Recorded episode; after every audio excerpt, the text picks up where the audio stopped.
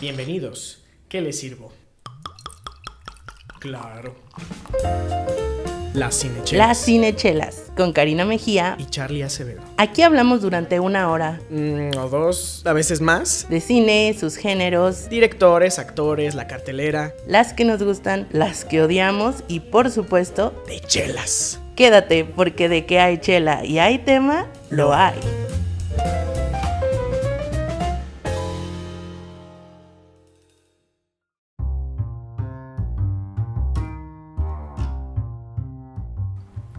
Bienvenidos una vez más a otro Review Express de Cinechelas. ¿Y qué Review Express vamos a tener hoy, Cari? Así es. Primero, quisiera presentarme. Yo soy Charlie Acevedo, como siempre, siempre soy. Y nos acompañan a mí y a esta otra persona que me encanta que siempre esté conmigo en cada episodio. Karina Mejía para servirles. Y vamos a hablar, obviamente, como ya lo leían en el titular, de una serie que para mí es muy remarcable y se tiene que hablar. Yo llevo una semana queriendo hablar de esta serie y por fin ya lo voy a poder hacer en compañía de estas personas increíbles que quisiera que se presentaran antes de que comenzáramos. Por favor, ¿quién quiere empezar? Es como una clase en línea, ¿no? Es así como de, a ver, abran su micrófono, a ver, este, por favor, no quiero nombrar lista. Hetze, bienvenida. Venga, este, yo, hola, soy Hetze López, este, yo ahorita soy animadora, al menos ahorita. y ah, pues es un gusto estar acá con ustedes, vamos a hacer cosas chidas. Vicky, bienvenida. Muchas gracias, Charlie. Hola, Cari. Hola, hola, Pepsi. Pues yo soy comunicóloga, eh, estudié comunicación, y, pero soy cinéfila de vocación, prácticamente. Muy bien. Ahorita estoy de coordinadora de fotografía y en área de RH. Y finalmente, Hola, ¿cómo están? La verdad es que yo me quería presentar hasta el último porque ya he compartido este espacio. Eh, me recordarán en algunos episodios y pues ya la verdad yo me autoproclamé Cinechela fan número uno. No sé qué opinan Charlie y Cari, pero bueno, ya. Totalmente de acuerdo. colaborador especial. Yo soy Afradueñas. En realidad mi perfil como que es muy diverso, pero a, a lo que se acostumbra en esta, en esta área, yo soy licenciada en Criminología y Criminalística y estoy terminando una maestría en Política Criminal y soy académica en la Universidad de La Salle Bajío y además trabajo en ámbito gubernamental. Pero como Vicky, como jefe, como todas las personas en este mundo, amo el cine, me encanta el cine, soy fan del cine y el cine nos pertenece a todas las personas. Entonces no hay problema a qué te dediques, qué hagas, qué te gustan. Aquí está el cine para todos y todas. Y todos también. Vamos a hacer una sección especial de Afra en Cinechelas, porque ella, Exacto. ella ya se maneja excelentemente aquí. De hecho, además de todos esos títulos, creo que este el que más eh, brilla de vez en cuando es ese de ser Cinechela fan. Gracias, gracias por participar siempre con nosotros. Y pues vamos, vamos dándole. Pero primero, Exactamente, exactamente. hay este el- como nos gusta calentar motores es abriendo una chela obviamente. Y este y pues ustedes qué, qué están tomando presúmanos platíquenos. O qué van a tomar o no están tomando nada tomar agua también es muy bueno. Yo ya me había adelantado, yo ya les había dicho, sorry, I'm so sorry, pero Pero repítelo porque quiero que sí me sí lo sí sí La neta. a refregarlo y todo. Sí, claro, por su, pero dilo tal cual, la neta. Por la pureza que traigo ahorita, estoy tomando agua de Jamaica con mezcal de ojo de tigre, porque estoy haciendo anuncio. Tengo amigos mixólogos, por eso te- tengo alcohol aquí en la casa, por eso. O sea, Este, pero eso, es- eso es súper pobre, obvio, ¿eh? Claro, súper pobre. De hecho, a mí me parece que es un muy buen cóctel, la verdad, la jamaica y el, y el mezcal hacen un perfect sí. match. ¿Y tú, Afra? Ya estoy comenzando con el pie derecho del puente. Ah, sí, Exacto. exacto. Yo, pues la verdad es una recomendación de Cinechelas. De hecho, la estaba guardando para una ocasión especial. Para, o- o diría que me volvieran a invitar, pero que me volvieran a colar a un episodio de Cinechelas. es una Ticus Porter. Wow, está así en su punto. Y esta me pare- es de la temporada 1, creo, de Cinechelas. Ujú. Eh, no recuerdo bien en qué episodio y es de Cervecería Colima. La presumo, la presento. Y es la primera vez que la que la voy a probar. La verdad es muy difícil, me fue muy difícil conseguirla. Yo vivo en León, Guanajuato, entonces todas las cervezas que nos presumen Cari y Charlie nos recomiendan, pues eh, la verdad todas las que me han recomendado me gustan y vamos a ver Un reto ahí para nuestros amigos de Colima es, estas, tu cerveza tiene que llegar a Guanajuato, los estamos buscando allá. Entonces, ya está Cancún y Playa del Carmen, allá por donde está sí, Vicky sí, también. definitivamente. Por favor, acá hay otras que son pescadores y no me acuerdo cuál más, pero no llega acá esa.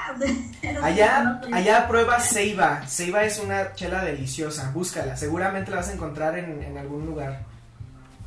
Tienen que. Bueno, tú, Hetze, ¿con qué nos estás acompañando? Yo tengo un delicioso té negro con leche porque voy a estar aquí hasta que se me acabe la muñeca dibujando. Entonces, sí. Mi sí. té- ah, sí. A veces me, me hace. Bueno, antes me hacía ruido que el té y la leche fueran una cosa. Pero son realmente un match, híjole, Sí. increíble, la verdad. Sobre todo el té negro. El té negro siempre es bueno con leche porque cae pesado el estómago. Oh, sí, la neta sí. Muy bien, chicas, pues si Pero- les parece bien, vamos de lleno a. Ay, Charlie, perdóname, se me olvida que nosotros faltamos. esta droga, ¿eh? Yo, este. Sí, yo la solamente verdad, la estoy mostrando sí. aquí. Y para quienes nos, están escuchando, Cari casi se salta la parte donde yo hago esto. Y abrimos este una chela más de Omnipolo. De esta cervecería locochona que hemos estado probando en los Review Express. Esta vez nos vamos a tomar una, este, ah, voy a tratar de traducirla en español porque en inglés seguramente es- para mí es un trabalenguas, pero es una Goce Imperial, este, triple afrutada con, este, piña y granada. Entonces, Pero este, muéstrales el arte porque está preciosa esta lata. Es este Muy algo muy psicodélico como los amigos de Omnipolo ya saben hacer. Ellos son de Suecia o Suiza, uno de los dos. Entonces, este, yo la neta no tengo expectativas. Vamos a ver qué onda porque la verdad la última que probamos de ellos le realmente era un néctar, un jarabe de, de muchas cosas. Entonces, pues vamos allá. Mientras, vamos empezando con el review. Muy bien, pues el tema que nos reúne el día de hoy es esta serie que yo no sé ustedes, a mí me agarró desprevenida, la verdad es que yo no esperaba que me encantara de la manera que me encantó y estoy hablando de Queen's Gambit, una serie que podemos ver en Netflix que tiene aproximadamente como dos meses, ah, no sé, septiembre, septiembre que se haya estrenado a finales de septiembre de 2020. Y yo creo, digo, no creo, estoy segura, y ya lo están comprobando los números y las tendencias, que está arrasando. O sea, fue como el gran suceso de Netflix en el año, ¿no? Después de tanta tragedia que hemos vivido en el 2020, necesitábamos así como un bálsamo al corazón, algo que nos diera un poquito de alegría, ¿no? Entonces, para seguir esta tradición que ya hemos inaugurado en la temporada 3 de Cinechelas, vamos a analizar esta serie en tres aspectos, ¿no? La primera va a ser los elementos técnicos, después pasamos a los elementos intelectuales para al final acabar con ¿funciona todo esto para la serie? Entonces, les recordamos que si quieren escuchar eh, más a detalle el método del episodio 34, se vayan al episodio 34 de la tercera temporada de Cinechelas. Pero no alarguemos más esto y ya, vayamos de lleno a la discusión, a la plática, al chisme, que es por lo que estamos aquí, ¿no? A ver, chavas, ¿qué onda? ¿Cómo ven? ¿Qué, qué cosas rescatan o qué cosas así les llamó muchísimo la atención en la parte técnica? Y estamos hablando de la fotografía, del vestuario, del maquillaje, de la producción. Cuéntenos, ¿quién, quién quiere ir? Yo voy. ah. Échale, Va, échale, va, va. sí. Este. Yo lo único que puedo decir es que me la aventé así en una sentada. Estaba de que no, no puedo creer que esté algo tan. Ajá, que, que- que esté viendo algo tan, tan finamente hecho, ¿no? Este, en especial, no, no, no puedo dejar de así hacerle así de arriba para abajo. eh, los, sobre la cinematografía de esta serie que la verdad es- no tiene madre. este, tiene una iluminación hermosa, tiene unos colores, unas paletas ah, que realmente transmiten y comunican perfecto y tiene es- esta onda de la simetría que, que trae la, la fotografía y la... Dios de mi vida, la foto. Está mamón. Sí, coincido contigo, Hetze. Creo que la paleta de colores es súper distintiva en esta serie. O sea, unos pasteles bien ligeritos, contrastados con unos tonos oscuros que, que te llevaban como a los dos extremos. Por un lado tenías así como la tranquilidad de ver que ella lo tenía dominado y por otro lado la misma ansiedad que ella transmitía de decir quiero más, quiero más, quiero más y no es suficiente y todo esto, ¿no? Y que es súper interesante que estos colores transmitan estas emociones, ¿no? Por ejemplo, esta, estas, este tipo de tomas y este recurso que utilizaron de colocar el- el tablero de ajedrez en el techo y proyectarlo desde arriba, no solamente creo que le, le añade complejidad este, y a, como a la, a- a la narrativa como tal, sino es un, es un gran recurso, es una gran toma. O sea, crearon un- una serie a partir de, de un deporte súper tedioso y súper complejo. Sí. Y lo hace emocionante, ¿no? Yo dije, no sé qué está sucediendo, pero quiero saber cómo termina. Y sabes qué, coincido aquí con Hetze en que te la echas de una sentada y no es pesada verla. O sea, hay series, la verdad, que cuando tú estás viendo, aunque te estás picado, sí sientes así de, ¿cuándo va a terminar esto? Ya llevo muchas horas invirtiéndole. Pero esta serie, a mí en lo personal, eh, no la sentí pesada precisamente porque es intensa cuando tiene que ser intensa y es calmada cuando tiene que ser calmada. O sea, te lleva a un muy buen ritmo en este sentido de, de conocerlo. Y aprovechando que ya me robé la palabra, Adelante. ¿saben que me encantó mucho? Y no sé si eso, digo, tengo cero conocimiento en, en este aspecto, pero los vestuarios de ella van cambiando y se van haciendo claros. O sea, empieza un vestuario muy oscuro, muy apagado, y de repente el vestuario va cambiando a una tonalidad más clara, más clara, y cierra con este vestuario precioso, impecable, que también a mí me traduce este, este proceso y esta tra- transformación del personaje. Eso a mí me Claro. gustó muchísimo. Y rara vez un vestuario te logra proyectar eso, creo yo. Y además del vestuario y el cabello, ¿no? Porque Sí. va evolucionando de, Sí. una niña, una niña Claro. de, hos- de hospicio, ¿no? A ver, ustedes díganme, la primera vez que lo vieron, ¿qué pensaron? ¿Que era su cabello natural? O sea, que obviamente se lo cortaron y se lo pintaron. ¿O que era un algo más? Yo me spoileré bien La verdad, cabrón. yo ya había visto. Eh, ay, disculpa, este, dale. No, sirve que le tomo. Por cierto, qué buena está. La cheve. Ah, muy bien. La película, la serie. La serie, la actriz, todo, ¿eh? Todo, todo está muy buena. Este, sí, eh, yo ya había visto a la actriz en The Witch. Ah, creo que tiene otras dos películas. Ahorita no las tengo en la cabeza, pero ya la había más o menos seguido. Y digo, entendía que ese no era su cabello. Este, Natural. o sea, ajá, o al menos podía entender que podía ser una película, peli- peli- eh, peluca, perdón. Pero este, más que eso, creo que am, creo que su cabello es lo que el, el- el- el color claro de su cabello, como toda esta o toda esta onda de ser pelirroja, es lo que de alguna manera crea un punto focal muy interesante en cada una de las tomas. Sí. y que destaca del resto de los, de los participantes, además de que ella es súper elegante y súper eh, fashion. este, y los demás son vatos nerds de corbata aburrida, ¿no? Entonces, Se distingue. Sí, Incluso sí, yo veo una evolución en su cabello también junto con el... Por ejemplo, hay un, en el color, en la forma de que está así como quebrado de repente. y es- o sea, sí hay un desarrollo de personaje, no nada más a nivel este, guion. Actoral, ajá. Exacto, sino ta- también... Y. Ajá, o sea, es, es un rap muy chingón de, de este. De incluso cómo desarrolla su poder, ¿no? El poder que ella tiene como personaje. E inicia con, a la raíz de una especie de adicción, pero. Bueno, no vamos a hacer spoilers, pero la, la forma en que evoluciona está cabrón. Muy Y sabes que también hablando del cabello, el cabello es, es muy importante en nuestra expresión de la personalidad y yo creo que aquí lo saben manejar muy bien porque precisamente eh, este autodescubrimiento de la persona en coincidencia con el cabello lo ves muy marcado y hay momentos, escenas muy claras donde no es abrupto, pero precisamente es algo, no es así como cerrando ciclos, no. O sea, es precisamente un- una evolución y esta cuestión de, de una, una evolución, pero digamos pacífica, como consciente de que se está haciendo. ¿Me explico? No sé si me entender. Sí, claro, Claro. claro, claro, claro. De hecho, también, eh, como decía Hetze, eh, cómo va evolucionando. Primero, la, la fotografía y cómo esos colores tan oscuros te van transformando. Y me recordaba ya la mitad de la serie.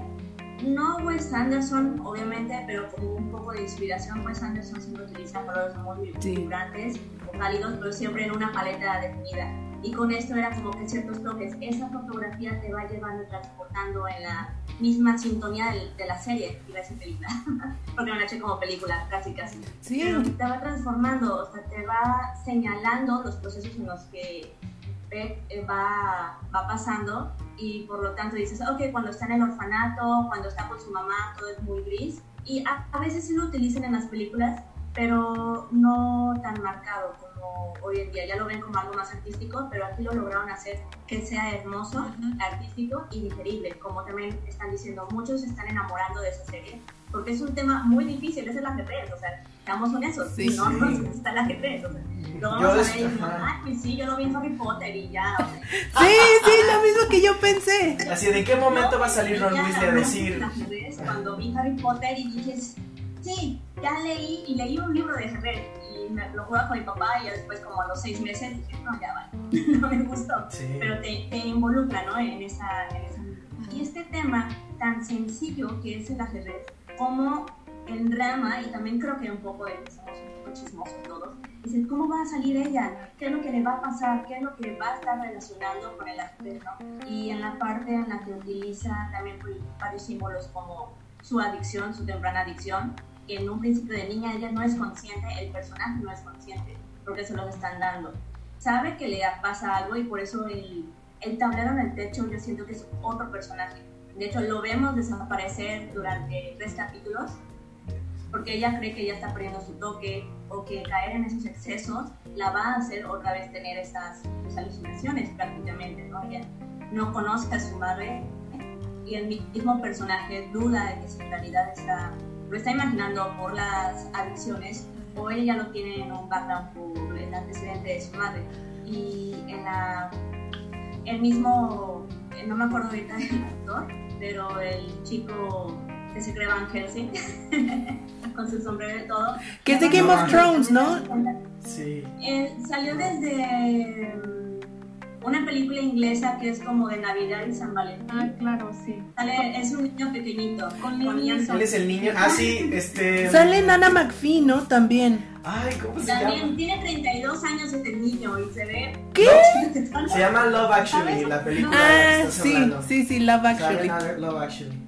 Y también creo que sale en Maze Él Sale en Runner. la miniserie Godless también. Ella no como niño, sino en la edad que tiene ahorita y es, es muy bueno, muy bueno. Desarrollo bastante. Hasta Dudley sale de Sí, Sí. eso es a lo que yo ¿Y quería sabes ir qué? ahora. ¿Y Ajá. sabes qué? Perdón, Perdón, no, no. este, este actor eh, sale en series o películas de contenido feminista. Godless también es una miniserie de contenido feminista y creo que ella lo puedo considerar un aliado. Sí, sí, sí, sí. Y creo que tocan un punto súper cool de esta serie, el casting. O sea, yo quedé sumamente así, feliz y satisfecha con las actuaciones de todos. O de, de verdad, ninguno me faltó. Estoy sumamente complacida con la evolución de actor de... Ay, es que no recuerdo su apellido, pero su nombre es Harry, que es el primo Dudley de Harry Potter. Que su personaje también se llama Harry, que Su, su- su personaje también es Harry. O sea, de verdad, yo lo había visto en esta otra película que se llama. que sale Charlize Theron. Charlize Theron, este. Ay, el- la, La- guardia. La, ajá. guardia ay. La vieja guardia. Ajá. Sale ahí y sale en un papel así como de villano, ¿no? Y. Pero ha estado haciendo muchísimo trabajo. Y yo creo que casos de éxito post Harry Potter, yo puedo decir que él es el número uno por mucho. O sea, porque no se estancó en su fama y realmente desarrolló sus habilidades como actor. Y en esta serie, híjole, o sea, sí, yo, yo quedé enamoradísima de su actuación, la verdad. También de este otro chico que estamos diciendo que no recuerdo su nombre ahí, si ustedes me ayudan. Este, él se llama. Ahorita lo Lo googleamos. estoy googleando ahorita. Él se llama. Be- no, Benny Watts es su personaje. Thomas. Thomas Bradley. Thomas. Ese mero. Ahí lo tiene. Sí. Entonces, sí, creo que la parte de la actuación también está súper, súper. Obviamente no podemos dejar de mencionar el, el súper trabajo de Anya. O sea, creo que ella por mucho, o sea, por mucho. A pesar de su edad y a pesar de que digamos que es, entre comillas, joven en la industria, porque no tiene, o sea, sí tienen varias producciones, pero digamos... 24, pero ha hecho muy buena carrera. Sí, exacto. Y actúa como una diva consagrada que tiene añísimos haciéndolo, o sea... Añísimos, exacto. Se ve el callo y la experiencia. No, luego, talento de- natural.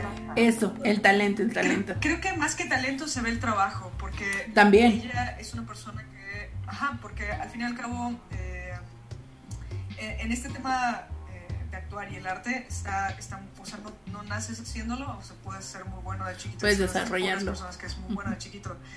Pero eh, una persona como ella que demuestra este tipo de, de resultados a tan corta edad, lo que demuestra es un chingo de trabajo detrás y mucho reto para las personas que, Que la acompañan. que la acompañan, ajá, porque saben que no están tratando con una niña, pues. Y que tienen que estar a la que altura, sí. apenas. Tienen que estar a la altura. Y por ejemplo, eh, digo, volviendo un poco también eh, al, al- desarrollo también de, este personaje tan, tan, tan, bien construido, ¿no? Eh, no sé si ustedes lo notaron, pero yo de alguna manera noté algún tipo de paralelismo entre la forma en la que se juega el ajedrez y, y cómo interactúan los personajes. Es como si estuvieran haciendo como una metáfora entre este, las fichas del ajedrez y cómo ella, siendo la reina, interactúa con el resto de los personajes este, y, y tiene por supuesto sus, sus antagonistas, eh, pero que terminan siendo aliados en alguna, en alguna sección. Y creo que en el, en el último capítulo termina siendo como muy, muy abrazado, eso, muy, muy obvio, ¿no? Es- Oye. Jesse, es que eso está loquísimo, es que- porque va así como que va y peones, va y alfiles, va y torres, y no queremos dar spoiler, pero al rey también así como que Bye, tiene lo bye, suyo, bye. ¿no? Ah, pero perdón, te interrumpí. No, no, no, justo iba a decir esto, que precisamente esta parte, igual la podemos profundizar más en la, en la segunda sección, pero yo creo que sí es muy, das un mensaje muy fuerte, es una analogía en el ajedrez. Y hay algo que también me gusta mucho en la película y es el título.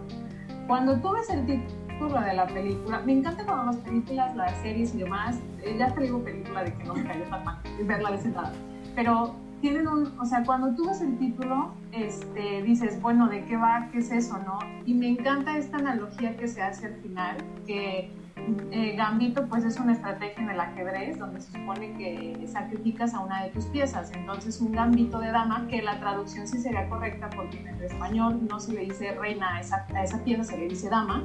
Entonces hay un sacrificio de la reina que te lleva a la victoria. Entonces al final, o sea, hizo mi mente así cuando veo todo esto y precisamente como lo que dice Hetze, ella interactúa, va eliminando piezas, pero esas piezas regresan a apoyarlo. Entonces eso es muy bueno. Y otra cosa que, que yo considero que también de esta cuestión de la locación, yo en verdad sí creí que había grabado En ajá, y en, y en todas estas ciudades, cuando veo que no, de verdad me volví loca y dije, wow, wow, wow. Yo, yo estuve pensando, de hecho, en cómo pu- fue que recrearon el hotel en México. Sí. Porque, Ah, sí. o sea, una cosa es ir a ver el hotel. El, hotel- el hotel definitivamente no está así ahorita, ¿no? O sea, este... No, y definitivamente no hay un hotel ahí en el. Zócalo, estábamos. Ajá, exactamente, o sea, no existe.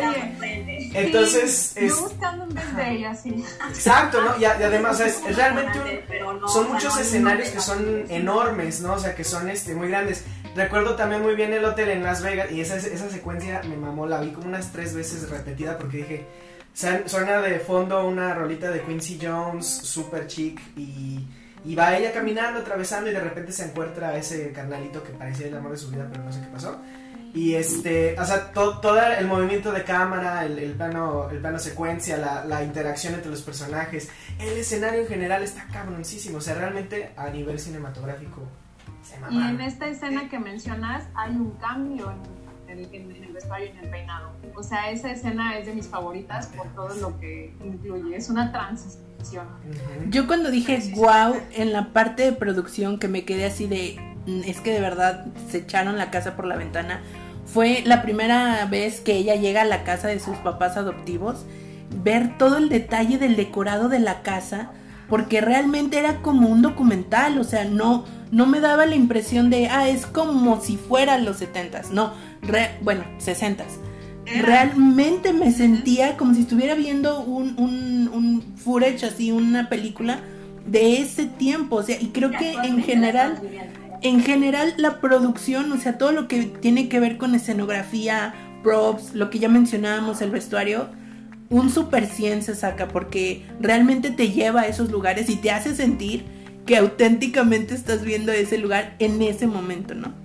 Sí, es lo que estaba mencionando, que te transporta a esa parte. O el diseño de el área de arte se pasaron la casa por la ventana y en la parte del vestuario que a mí siempre me ha encantado toda esa dirección. Es en cómo que desde niña o con el peinado que decíamos puedes estarte transformando y transmitiendo sus emociones y la evolución de incluso ella como que no le daba importancia a la vestimenta porque traía ya estaba adoptada y traía también su ropa, su outfit de foster pero aún así decía, ¿por qué voy a cambiar? Porque era lo único que conocía. Poco a poco se va metiendo en el mundo real, que para ella le aburre, porque no está acostumbrada, y dice, bueno, me tengo que estar adaptando, porque como otra de las tecnologías decía, en el ajedrez tienes que dar y como que ser un poco egoísta, atacas un, un poco y después vas cediendo. Entonces, en esa parte en que ella se va camuflajeando para poderse integrar con sus demás compañeros. Y nada, iba a seguir con la parte de la música, pero Hetze también tocó un, tema importante de cómo el personaje evolucionaba. Lo veía también en los últimos capítulos. No utilizaba su... Decía, es que está en un rodeada de hombres, que una de sus compañeras le decía, ¿y qué? ¿No te llama la atención? ¿Y qué te dicen? Y para ella era, pues yo estoy jugando, para mí no me importa porque pues me tratan igual, ¿no? Ella se sentía bien. Eso era muy importante, que eso debería pasar hoy en día de que es una chica y 20 chicos, comportarse de la misma manera, ¿no? Exacto. Sabemos que no pasa todavía. Pero era muy buena su referencia en la que ella podía imponer eso. Pero también era muy lista y jugaba esa carta muy discreta en la parte del ajedrez, por llamarlo de alguna manera un poker face, cuando me empezaba a atacar, porque se agarraba de esta manera y era como que estaba nerviosa. Pero hasta ahí no mostraba más. Entonces con sus oponentes la veían y decían, sí, o sea, está también perdiendo, pero no está sudando, no está mostrando nada, qué, qué está pasando, ¿no? Y hace jugadas tan agresivas que no se esperan eso de alguien que también tiene unas acciones muy dulces o que pues jugaba con esa parte de tengo el poder y el control de mí gracias a este juego, porque de lo demás no tenía control de su vida, pero con el juego, ¿no? Se presentaba tal cual como era ahí y también se sentía libre, entonces podía sentirse relajada a pesar de que estuviera sumamente involucrada o acorralada en el mismo juego. Entonces, eso nos va llevando una pauta y es un como estira afloja o del gato y el ratón con, con los mismos contrincantes. Eso me encantaba, o sea, su mirada que proyectaba Ana Taylor es, es brillante. O sea, ella es de Argentina, yo después en Inglaterra y después en Estados Unidos, pues tiene muy buen el, el acento. De hecho, me daba risa cuando están en México que habla un poco de español. Habla así como con acento. Sí, lo finge. Qué buena Habla perfecto el español en, en el acento de Argentina, en castellano, en todos los acentos los habla muy bien, pero esa adaptabilidad que tenía el personaje, para, en el ajedrez tienes que adaptar, entonces su, su carácter se fue formando con ello. Cuando uno de los mismos personajes la va enfrentando y tratando de analizar de, ¿sabes qué? Sal de tus adicciones o hay que hacer esto para que puedas mejorar y poder enfrentarte eh, con los rusos, que era otro tema, en la cual pues, la época era muy importante, ¿no? O sea, y, me decían que te van a dar ayuda y todo, pero tienes que decir que vas a representar a Estados Unidos y vencer a los rusos. Para ella era, pues yo no me voy a jugar y quiero dinero. Me vale que piense, yo quiero dinero, tal cual. Pero el trasfondo para el mismo gobierno, que creo que se llamaba Bobby Fischer, el chico que venció a, a, uno de los rusos más importantes en el ajedrez, que también hubo una película con Tobey Maguire, que también fue muy buena y la ignoraron en los, en los premios, en todos los premios. Este, representaba eso, el poder de cómo América podía estar resaltando en todos los ámbitos y a ella le, le daba igual, o sea, eh, era en cómo las personas vivían en ese contexto políticos o sociales y no se daban cuenta de lo que de verdad representaban. Eso era algo muy natural y eso fue prácticamente lo que más me llamó la atención. El vestuario, cómo nos transporta, cómo nos va dando a entender su evolución tanto femenina como de madurez y en cómo las cuestiones políticas están siempre, siempre latentes en, todo, en todos lados, aunque no queramos. Oye, y hablando de esto, los, los juegos de ajedrez, ¿qué onda? No repitieron ninguno. O sea, no sé si soy la única obsesiva que vio eso, pero eh, todos los, los jueguitos así que sacaban también ad hoc a la escena. O sea, eso me encantó. O sea, el, el, el juego en, en la URSS este, de cierto tipo y que o sea, te hace sentir el lugar, te hace vivir, o sea, es, es algo muy bien hecho, muy bien pensado, muy bien planeado y algo que en realidad es muy, muy, muy detallista. Y yo creo que eso hace también que la película te haga sentir todos estos contrastes. Y la primera escena colorida que tú tienes es la casa, es su nueva casa, entonces está incluso al espectador o sea, estás acostumbrado como a este tono, entonces tu cerebro empieza a ver así como ciertos solanes, miles de colores, mucha alfombra, mucho cojín, y eso también, ella se supone que pues debes de estar feliz, ¿no? Te acaban de adoptar, estás en tu nueva casa, pero es extraño, y eso te lo transmite también la escena, o sea, es algo sí bueno, pero es incómodo. Y eso me encanta, me encanta cómo no solo el personaje, sino toda la escena, toda la composición te hace sentir lo mismo. Y cosas reales, no, no cosas fantasiosas de cuentos de hadas. Es la realidad. Un niño cuando es adoptado no siente felicidad y menos a esa edad. O sea, es algo incómodo. O sea, es emocionante, pero es incómodo. Y eso Porque me no vas a encantó. actuar. Claro. Y me eso me gustó muchísimo, la verdad. Sí. cómo la familia perfecta. te adaptas. Claro, exacto, Ah, sí, exacto. Perdón si me adelanté, ya juro que ya me callo. Pero No, no. No, es no, no, no, ¿cuál? De las familias perfectas, en los 50, 60, todo era dulzura, este, los Kennedy, bla, bla, bla, y algo glamoroso por cuestiones de, de la vestimenta. Pero en realidad todos vivían sin eh, bueno, su segunda mamá, pues tenía muchos problemas, muchas inconformidades, pero las mujeres no las expresaban. Y el hombre también pues decía, "Ay, yo estoy trabajando, no sé, no importa. Y lo, lo muestran tan real y dicen, qué feo. O sea, hasta yo sentía de lástima por ese personaje también. Como decían todos y dieron una brillante actuación. Pero esos pequeños temas incómodos que los veíamos normales, hoy en día es sumamente importante mostrarlos porque tengo amigos que me dicen, ah, eso pasaba antes. No, amigo, o sea, sí pasaba antes con mayor frecuencia, pero hoy en día todavía vemos gente que aunque esté casada, que aunque tengan un buen trabajo, todos se sienten miserables o no están contentos o que quieren aspirar a otras cosas o se escudan en algunas adicciones. Y lo vemos normal cuando en realidad tenemos que estar buscando como esas escapadas o ayuda o, o que también te ayudan esas adicciones a poder salir adelante en otras circunstancias. Eso, eso me, me pareció bastante brillante. De hecho, ya que lo Sí. mencionas, Creo que, Vicky, creo que el discurso eh, alrededor de la adicción, eh, particularmente en esta fue muy inteligente, porque no fue el clásico discurso moralista o ético, no hubo una discusión alrededor de eso, se trató como lo que es, ¿no?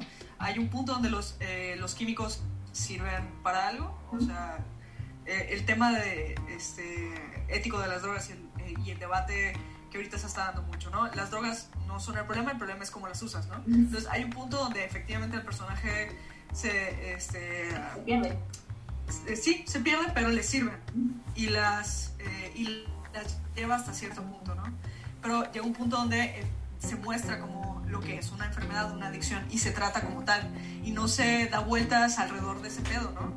Sabes que pues, el personaje está solo, que tiene... eh, que está entre la espada y la pared de alguna manera, que no tiene absolutamente nadie, no puede contar con nadie más que con ella misma, y de repente aparecen estos personajes que por supuesto la asisten y la ayudan, pero siguen eh, sigue siendo ella capaz de decidir qué hacer, ¿no?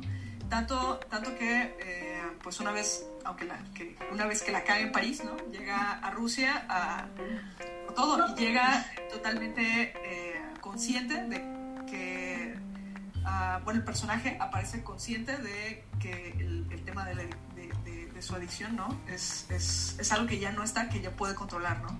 Entonces, no sé, creo que al fin y al cabo demuestra que los, que los adictos, este, no, que los personajes que tienen adicciones no son estos personajes eh, tirados, a la, tirados a la mierda, ¿no?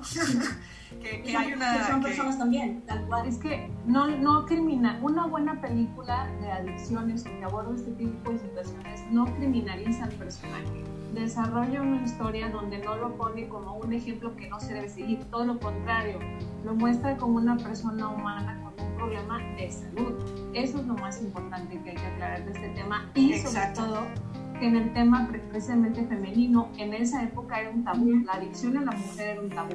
Era normalizado el alcoholismo en hombres, o, ay, tienes un problema de alcohol y de cigarro y tabaco, no sé, pero era un tabú y me gusta mucho cómo lo manejan en este tema en el que todo, todas las mujeres lo saben, pero nadie habla de ello. Desde su amiga de la... De la de, ah, de la Sí, preparatoria. que la ve con una bolsa de botellas y... y que todas así, que implícitamente está la adicción, pero nadie habla de ello, y mucho menos en, en el género femenino. Y esta cuestión de la salud mental, que eh, para ella es un tabú desde su mamá, que incluso en, en el, en el orfanato, toda esta, esta construcción, la película la aborda tan bien que, hace una cuestión empática y sobre todo que nadie puede solo, nadie puede solo. Y esta película te muestra la importancia de las redes de apoyo en la cuestión de salud mental. Y eso me gusta mucho. O sea, no es una cuestión de superhéroe, no es una chica que necesita que la rescaten. Es un ser humano con una enfermedad mental que requiere de su red de apoyo. Y qué mejor de su red de apoyo. Su red de apoyo la encontró en el ajedrez y son sus amigos. Entonces, esta cuestión a mí me gusta mucho y qué bueno que lo mencionan, porque eh, una buena película de adicciones, recuérdenlo, una buena película de adicciones, de criminales y demás, va a evitar precisamente estigmatizar al personaje. Y esto es que buenísimo. aquí el tema no, no es ni siquiera, creo que, creo que aquí el tema ni siquiera, o sea, el, la- el tema de la adicción es, es- se usa como una Es herramienta secundario. narrativa, Ujú, ajá, es secundario, pero incluso creo que el, el ajedrez es también un poco Sí. facilitador, no es, no es como el tema, Ujú. o sea, creo que, creo que el tema es ah, como tal la situación que rodea al personaje y el ajedrez es como la herramienta o el escenario por donde se comunica ella o interactúa con el mundo, pero no, no creo que sea solamente una, o sea, Queen's Gambit no creo que solamente sea. Ajedrez. ajedrez. Sí, o sea, son tantos Creo que- temas, tantos matices, Creo tantos... que habla de todo. Es una Ajá. que usa el ajedrez. Muy Habla de 360. muchos temas interpretándolo con el ajedrez. O sea, porque si te fijas, ella, o sea, el personaje tiene aplanamiento afectivo, que es esta cuestión de no poder demostrar las emociones. O sea, cuando algo feo te pasa, eh, hay personas que de acuerdo a su desarrollo o algún problema o trauma que tuvieron, o puede ser algo biológico, no saben cómo expresar las emociones, el miedo, la felicidad, la tristeza. Lo que le pasó a Riley en Intensamente, aplanamiento afectivo. Entonces, ella, a través de toda esta serie de factores en su contra, encuentra en el ajedrez una forma de expresión. Y eso es el poema más bonito de la historia. Como una persona que le han robado tantas cosas, porque incluso importa. bueno, no importa, eso no importa, eso está bien, lo pueden ver. Como ella no tiene una, está paralizada, está en shock y no sabe cómo reaccionar ante esa situación. Eso es un shock, no saber cómo reaccionar ante cierta Ujú. situación. Y esa cuestión eh, de aplanamiento catatónico lo lleva toda la película y el personaje así es. Y, va- y vamos viendo cómo el mismo ajedrez la va soltando y la va ayudando, uno, a descubrir qué siente y dos, cómo debe demostrar esas emociones para comunicarse con otras personas. Y cómo incluso esas mismas emociones que la está guardando, representando en las redes, las va fíjate. Que le cuesta más trabajo en la vida real, como a todos. Pero eso también yo lo veo como el refugio que ella está tomando, como dices. Estuvo en un estado de shock durante a lo mejor unos 5 años estuvo ahí en el orfanato más, pero encontraba así una persona, solo fue una sola persona, además de ella, que le enseñó cómo que tuvo una figura, de una figura que le puede estar guiando. No van a diciendo que, ah, materna, paterna, no, sino que fue una persona que la pudo estar enseñando a desarrollar esas habilidades y fue la válvula de escape que ella necesitaba tal vez, que con, a diferencia de con las pastillas o la adicción que empezaba a generar, ella también lo veía normal y decía, ok, con el ajedrez siento unas cosas y con esto que consumo son otras este, situaciones que, que suceden en mi cerebro, en mi cuerpo. Entonces, con ambas mezcladas, puede estar funcionando de una mejor manera. Como decía Hetze, las drogas no son malas, es la manera en la que las están tomando. Porque también incluso la mamá si se la recetaban en algún punto de la vida, toda, persona necesita la ayuda de medicamentos, pero es el abuso o el consumo que nos estamos tomando para estar dándonos cuenta de que lo que nos va a afectar en, nuestras acciones. Mira lo que ella estaba organizando, o sea, tal cual a veces le ayudaba al ajedrez y esa es la misma analogía con su vida y después también se encerraba tanto en sí misma que no sabía cómo expresar unas situaciones fuertes o cuando el padre adoptivo pues también tenía algunos issues con ella y ella no sabía cómo reaccionar, cómo solucionar eso. Sea, con dinero, con mi trabajo, con esto, y cuando ya no le funcionaba, ya empezaba el declive del mismo personaje. Que de nuevo volvemos a la misma música, te va llevando las mismas tomas, eh, muchas tomas cenitales en las cuales te van viendo el personaje que se siente diminuto, se siente pequeño, se siente atrapado en la misma casa. Que una vez vimos que era una casa brillante, colorida, que era un nuevo mundo, se empezó a estar cerrando en ella misma. Entonces, eso es una parte muy bella en la cual también juega con, con toda la historia. Fue, es Y que al parecer pierde en muchos ámbitos de su vida, pero donde siempre gana es en el ajedrez. Y todo empieza a irse en declive cuando se da cuenta que en lo que siempre gana, pierde. Ahí es cuando hay un quiebre en, en, en la una del- frustración, una frustración mayor que ya no puede controlar él. Ese es el verdadero, porque me, me encanta, bueno, esta parte de al inicio que, que, que te muestran como una parte donde se supone que iba a ser el final y te das cuenta que ese no es el final, Sí. o sea, en realidad es, es el, el punto crítico, el punto de quiebre, es el así el fondo del vaso. Eso me gustó mucho también. Sí, creo que eso es lo que más le celebro Te vende una cosa, pero te dice, ¡ajá! Ajá, no, porque, no porque de repente te hace pensar que... Espérate, viene algo peor. Ajá, que- tres capítulos, entonces por más. De repente te hace pensar que gra- es gracias a, esta, a este hábito que ha estado formando con las pastillitas verdes que es como va a ganar, ¿no? Entonces está padrísimo que abres y de hecho a mí me encantan los openings de cada episodio porque de hecho te, cuenta, te, te hace un muy buen pre- prólogo de cada episodio, ¿no? Como que ya te das cuenta de qué va a suceder y al final siempre te dejan, como siempre, como todas las series de este índole, con ganas de más. Y este, creo que cada episodio fue cortado en, la- en un punto clave. Yo por eso lo. eh, Afra, no sé si te has dado cuenta, pero todo, todo el episodio has dicho película. Entonces, es que es real, así lo sientes de repente, o sea, no, Sí. ajá. Es como el irlandés, así. Ajá. Que lo puedes juntar y puedes hacer una película ¿no? Para ¿Saben qué? Me- sí, sí, Sí, totalmente. Me encanta muchísimo que ni siquiera tuvimos que abrir el espacio de los elementos intelectuales y que ya la charla solita nos llevó para allá. Porque yo creo que esta serie, ya hablamos de que la parte técnica es extraordinaria, muy linda, muy elegante, finamente hecha. Pero si algo se le rescata, son los elementos intelectuales que aborda. Y bueno, yo les voy a compartir personalmente lo que más me fascinó de esta serie y que yo la veía incrédula porque no podía creer lo que estaba viendo. Y queda justo con esto que mencionaba Hetze, no solo en la parte de las adicciones, sino en todo el comportamiento y todo el corpus que lo conforma ella. Es una serie que aborda un- una situación sin emitir juicios moralistas. O sea, desde el punto de vista de que anda con un chavo y luego anda con otro. Y yo dije, en algún momento se le va a regresar y van a empezar a decir que anda con uno y otro le va a reclamar. En ningún momento se hace mención de sus amoríos. O sea, en ningún momento. Masculinidades positivas. Exacto. Exacto. Y después yo dije, Pero todo, todo, todo. sí, sí, sí, exacto. Había Y luego Pues no pensé, eh, pensé en esta chica que conoce en Nueva York y que de alguna manera tiene que ver ahí con lo que pasó en París y dije así en automático, el este señor ruso la mandó para que le pasara lo que le pasó en la noche. O sea, eh, luego, luego empecé a maquilar como, como estas rivalidades, ¿no? Tan, tan propicias en estos, en estos espacios y en, y en estas representaciones de la mujer relacionándose con otras mujeres. Y cuando vi que, que literalmente fue como una decisión propia, o sea, que después no fue así como, jaja, te, te lo Eso fue mi merecías. estrategia. Ajá, o sea, que simplemente fue una chava que invita a otra amiga a pasar un rato a gusto. O sea, todas estas coger, cosas Eventualmente. implícitamente. Y no, ¿sí? se- y no es juzgada en ningún momento. o sea, Exacto, claro. no, no hay un juicio por absolutamente nada.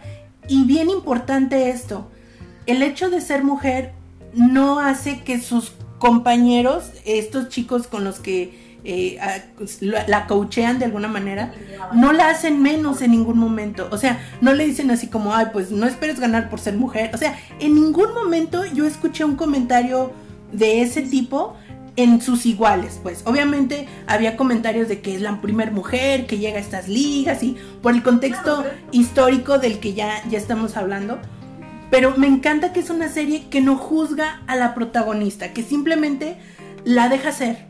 Y no hay juicios por ningún lado. Y, y yo la veía y decía, es que no puedo creer que esto esté pasando en los 70 o sea, porque lo veo como un escenario muy actual, muy moderno, algo que casi utópico quisiera ver en una serie del 2020. O sea, que, que esté pasando hoy en día. No sé si ustedes tuvieron como ese mismo feeling. Sí, de hecho es por eso que logramos apreciar bien el desarrollo, porque en ningún momento nos incitan a, a este, no sé, a, odi- a odiarla porque toma ciertas decisiones. Es simplemente, güey, se tomaron y ya chingue su madre. O sea, y creo que es donde ya empezamos a ver humanidad en, las- en los personajes, ¿no? Y, y sí, totalmente de acuerdo con eso. Me encanta. Esta, esta serie es de, bueno, yo soy feminista y pues no venía preparada, pero. Yo no, creo que la sí. verdad es que esta es una de mis, ya voy a decir series. Ah, Esta es una de mis series, películas, contenidos, etc. Feminista de los más favoritos. ¿Por qué? Porque uno se ubica en un tiempo de la historia. O sea, ¿por qué, ¿por qué esta película del ajedrez no pudo haber sido en otra época? Porque justamente en esa época se da la- el cambio a la tercera hora del feminismo y justamente aborda estos temas de libertad sexual, de igualdad de oportunidades y en- bueno, incluso me gusta que el personaje cuando la mamá le está leyendo la serie, ay, la primera mujer dice, pero es que solo están hablando de que soy la única mujer que juega. Nadie está hablando de cómo juego, de que soy bien chingona. Todo el mundo está hablando estrategia de todo lo que me maté estudiando, nada de eso, no. Y- todo- solo Ajá. eso y eso tiene que cambiar. Y ya que hablas de- perdón. importante es que ella no tiene que ganarse el respeto para ser respetada. Ella, ella no tiene que, demos- de- que demostrar ser buena. Incluso me encanta que cuando ella llega a inscribirse y están los gemelos, así que le dicen, ni siquiera tenemos categoría de mujer y ella pone cara así de, ¿a qué o qué? ¿No? ¿Qué nos vamos a agarrar madrazos? o qué? Exacto. Sí, no es, depor- no es deporte de contacto, ni agarra la una. Y me encanta que hables, Entonces- Afra, de la mamá, porque... Entonces- ajá. Y habla, perdón, habla también de la sororidad. O sea, si bien toda su red de apoyo se centra en hombres, pero la sororidad tan simple como esta chica contra la que juega y, y pierde obvio, y que el alcance le dice, te admiro, neta qué chingón, o sea, no puedo creer. Y que justamente tiene su, su menarquia, y ella le dice, oye, aquí yo te puedo apoyar en esto. Entonces, como que me gusta mucho como la sororidad nosotros la pensamos en defender, en así, ay, desgarrando las vestiduras, pero se muestra en algo muy sencillo que es esto, y a mí me gustó mucho. Y esta cuestión del, del apoyo masculino casi a- al, al estilo Ghibli, vean, esto no es Disney, bueno, escuchen, esto no es Disney, de Cinechelas, por favor. Este, este como mezcla de a la Ghibli, de precisamente como el personaje femenino encuentra un objetivo y no es rescatada, es apoyada por sus compas en sentido de igualdad. Que al final de cuentas es lo que se necesita, ser el apoyo, seas chico o chica. Si el personaje hubiera sido masculino, pues también iba a haber alguna chica y algún chico involucrados y no me iba a importar si se metían o no, qué onda, sino que cómo ese personaje la va a estar representando y rodeando para estar evolucionando en la historia. Es el único inconveniente que yo quisiera. O sea, es lo único que nos deberíamos de fijar hoy en día. Tú lo tocaste, es una serie que tiene muchos tintes feministas por la época en la que se desenvuelve. Varios yo les quise decir en el trabajo, ah, ya la vieron, no sé, porque siempre me traumo con, con lo que sea que veo y ya, Cari, Hetze y Charlie me conocen y saben que con cualquier cosa que me encanta me traumo. Pero decía, no, no la quiero ver porque es muy, muy mainstream.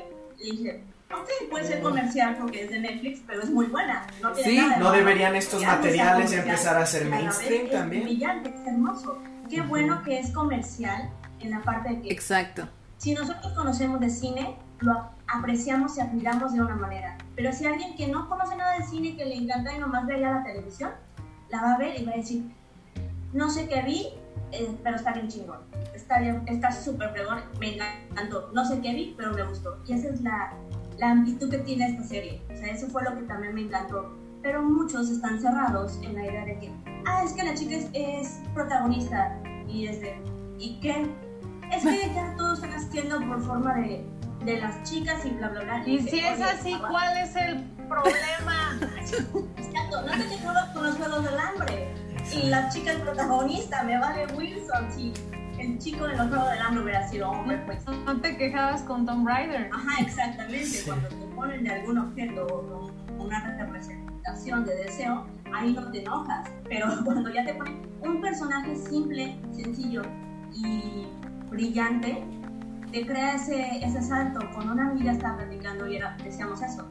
No nos molesta que Indiana Jones sea todo un aventurero y yo amo Indiana Jones, no lo voy a criticar, pero si te ponen que una chica sea como Indiana Jones, ah, es que no es posible, las chicas no hacen esto, es que no... A ver, Indiana Jones no existe, también es un personaje ficticio que inventaron y no me molesta que Harrison Es Han Solo, pero en un universo alterno. Sí, ya. totalmente de acuerdo con Agarraron eso. al personaje y hicieron la película, punto. No, y si existiera un, una mujer Indiana Jones tiene que ser súper sexy Ajá. para que justifique El todo por qué lo vamos a demás. hacer la película. ¿Por Exacto. qué no Ajá. gustó Tom Raider con. ¿Cómo se llama? Con esta Alicia, Alicia Vikander. Güey, sí, o sea, que yo supongo que ha de ser también porque el guion estaba de la verga. Pero, o sea, Alicia Vikander, reciente eh, ganadora del Oscar, es una figura totalmente distinta y valió muy, mucho, mucho, muy poco más bien en la taquilla. Entonces, ¿qué pedo, no? Oh, aquí te voy a tocar un vals que no te va a gustar, Charlie, pero por ejemplo, Échale. la representación de la mujer maravilla en la Liga de la Justicia. Sí, ves no, no, no, a mí eh, sí, estoy totalmente acuerdo. es un empoderamiento femenino al 100% y ves la Liga de la Justicia. Es una mamada, sí, es una mamada Liga de totalmente. Gal Gadot. De hecho, más bien... Yo no tengo problemas con las nalgas de Gaga. No, no. O sea, no, pero como figura, como figura en la Liga de la Justicia, güey, yo te juro que hubiera preferido ver este solamente una segunda película de la Mujer Maravilla, que espero ya la podamos ver en algún momento de la vida. A ver a todos estos pendejos haciendo, o sea, net- neta, no, no sé, como que no se ataron bien esos nudos. Y, ma- o sea, que sea ella la única figura realmente poderosa, este, feme- eh, femenina en la liga, es así como, ay, güey. y en todo Y el levanta el evento, imaginario de superhéroes. O sea, Exacto. piensas en superhéroes y hombres, pues claro, hay montones, ¿no? Pero en mujeres dices Wonder Woman y, y, ya- y ya no. Pero bueno, creo que, que este tema es enorme, es amplio, es extenso y, y podemos estar horas y horas aquí. No, Exacto. espera, pero para retomarlo, es una nota porque los directores son hombres. Y es muy raro que un director logre esta visión femenina tan equitativa e igualitaria. Eso se los aplaudo. Fíjate que yo son- tengo la gran, gran duda, yo no lo sabía, hasta hace poco me enteré, que esta serie está basada en un libro, entonces tengo muchísima curiosidad de irme al libro para ver si todo esto que estamos rescatando viene desde ahí o es una atribución directamente de los realizadores audiovisuales, ¿no? ¿Qué les parece si vamos así como agarrando todo lo que hemos discutido y nos vamos a las conclusiones finales? Yo estoy súper complacida con, con todo lo que hemos hablado, con todas las ideas que han salido. Yo, así, en el tercer punto del método 34, ¿funciona para mí? Funciona. Definitivamente es una serie que cumple su cometido y mucho más. Porque llega más allá de enseñarte lo divertido que puede ser el ajedrez. Ya hablamos del feminismo, hablamos de eh, la historia, hablamos de todos estos aspectos. Yo creo que lo que más, más puedo rescatar es que se le dé el espacio como protagonista a una mujer inteligente en un aspecto como lo es aparentemente aburrido el ajedrez, que es como para ñoños, que es así como para gente intelectual solamente, y que no, que nos muestran que es un humano tan sencillo y tan complejo como cualquiera de nosotros. Para mí se lleva el 10. Chingón. Sí, estoy en las mismas. La verdad, eh, la quiero volver a ver, quiero leer el libro, quiero todo. y um, sobre todo, estoy mucho más intrigada con la calidad actoral de la protagonista y con, por supuesto, los bonitos acompañantes con referencia a Harry Potter. Y este, pues nada, la verdad, ojalá, ojalá que pronto podamos ver algo más de ella y algo más del director. Ok. Ay, perdón, me tardo en ver el micro, pero es que luego Guerrero ladra y no, no, no. A mí me gusta mucho y quiero reflexionar acerca del cierre. Este, yo sé jugar ajedrez porque desde niña para mi papá era algo muy importante aprender a jugar ajedrez y dominó, no sé por qué, gracias papá. Eh, Lo aplico hasta ver esta película de Gambit Queen, gracias. Pero justo la jugada final de ella es sacrifica a su reina, la reina sale del tablero y gana. Se supone que cuando un peón llega al final del tablero puedes pedir revivir a tu reina. Entonces revive a la reina y gana. Para mí eso es un, es un cierre total de la travesía de un ser humano, en este caso femenino, pero de que la, la vida son fallas y altas, es llegar al fondo, subir, pero el chiste es seguir continuando, seguir jugando, seguir creando las estrategias. Y el final a mí me gusta muchísimo porque es una autorrealización y ella es fiel a su, a, a su idea de que ella está ahí para pasarla bien. Para mí es un poema al feminismo. muy- es una película muy necesaria de ver hoy en día. Precisamente Serie. maneja eh, a esta cuestión de la mujer en, como un logro y fin en sí misma. Eso es lo que tengo que decir al respecto. Veanla. Hermoso rey. Yo nomás de cierre, ah, prácticamente es una utopía. Y voy a defender acá, aquí a APA porque es una miniserie y en los Emmy se, se cataloga como miniserie o película para la televisión o plataformas digitales, entonces puede entrar como una película larga. Pero ya cerrando, en cómo las realizaciones de cada personaje nos va transportando y también delimitando algunas de las, las emociones o situaciones que tenemos. Sí, no tengo alcoholismo o algo, pero si yo estoy sola o que tuve un problema en el trabajo, lo que nadie sabe, pero de cada situación que ella va presentando o sus compañeros o las mismas personas que la rodean, cómo son tan actuales. Y lo que también me encantó fue lo que había dicho, esa serie puede ser para todos. Que aunque digas, ah, es que es de Netflix y hace. A ver, siéntate, ve dos capítulos y vas a ver que te va a decir más allá de que solamente esa bebés. Es interactuar y reconocer el personaje, crear una empatía sumamente brillante y de que no, no por decir que es de Netflix va a ser malo o va a ser bueno. En la plataforma hay cosas buenas y malas, lo sabemos, como en todas las plataformas y en la vida. Pero esto es algo brillante que hicieron, y qué bueno que nos lo dieron en este, en este año tan caótico, pero darse la oportunidad. Lo que a toda la gente se debe dar la oportunidad, y yo lo he aprendido también personalmente. Ok, si no te gustó, vale, pero lo viste y te diste cuenta de lo que estás viendo, para que también sea una ventana en otras situaciones, como decíamos, los problemas sociales, los políticos, en la cuestión de cómo se desarrolló. Puede que te haga ruido a ti porque estás viendo, como decía Cari, esas situaciones son tan actuales que es toda una utopía que estamos viviendo hoy en día o que quisiéramos que pasara por la aceptación de ciertas cosas. Y dices, oye, aunque sean los 60s o 70s, se puede estar adaptando y es algo brillante. Para que una serie o película guste, tiene que hablar de un tema genérico para que cree empatía. Y eso creo que es lo que generó pensando. Universalidad, ¿no? Exacto. Yo quiero cerrar nada más con que es de lo mejor que he visto este año. He visto muy pocas cosas que realmente me hayan despertado ese interés así como eufórico al momento de verlo. Amigos y amigas cinecheleros, por favor, véanla. La verdad es que es una alta recomendación. Este, no se dijo ninguna especie de spoiler que realmente les arruine la serie. Solamente vayan, véanla.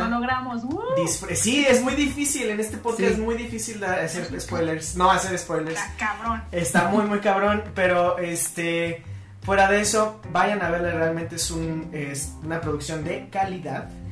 Eh, ah, y vámonos despidiendo. Una vez más, es un placer tener a todas estas mentes fabulosas en el podcast. Ojalá podamos repetir esta dinámica en algún otro momento. Este, vámonos despidiendo. Yo soy Charlie Acevedo. Me pueden encontrar en Instagram, arroba. Cinechelas. También arroba Charlie Chelas me pueden encontrar. Nos tomamos hoy la, otro experimento de Omnipolo que ya se acabó. Estuvo muy sabroso. Ay, está delicioso. Está muy sabroso, pero este, si quieren más detalles, mándenos un DM y les decimos qué tal estuvo.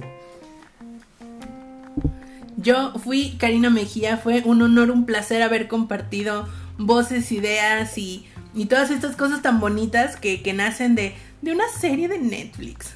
Con ustedes, chicas, muchas, muchas gracias por haber estado con nosotras. Nosotros.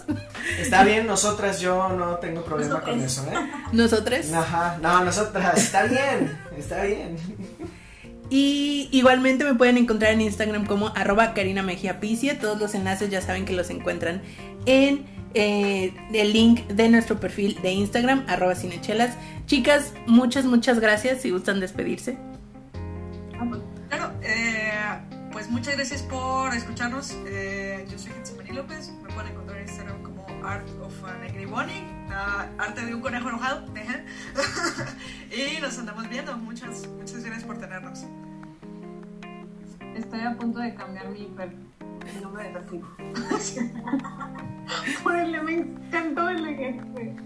Bueno, yo, o sea, yo decía, no, es que cuando ellos dicen yo fui Karina, yo no, yo sigo siendo Afra, pero después de esta película ya no lo sé, ya no lo sé, no lo sé.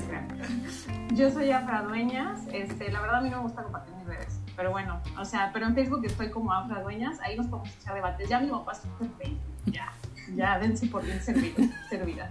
Y muchísimas gracias, soy la cinechilafana autoproclamada número uno y es un placer siempre estar con ustedes. Hoy me dio mucho gusto conocer a Victoria y a Kitse y conocer el cine a través de otras personas es mi cosa más favorita del mundo. Muchísimas gracias.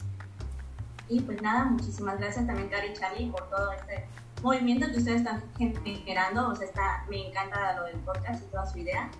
A Fran Hetze yo la conocía hace mucho gusto. Y bueno, tengo dos redes, mi Instagram personal y el de Turisteando como local. Son test, comentarios, cosas random que puedo estar realizando aquí en la Ribera con todas nuestras medidas de seguridad, porque pues COVID, pero o, de algunos lugares turísticos y ecológicos y lugares de comida también, turisteando como local, ahí me encuentran, y como Victoria bajo Nubel.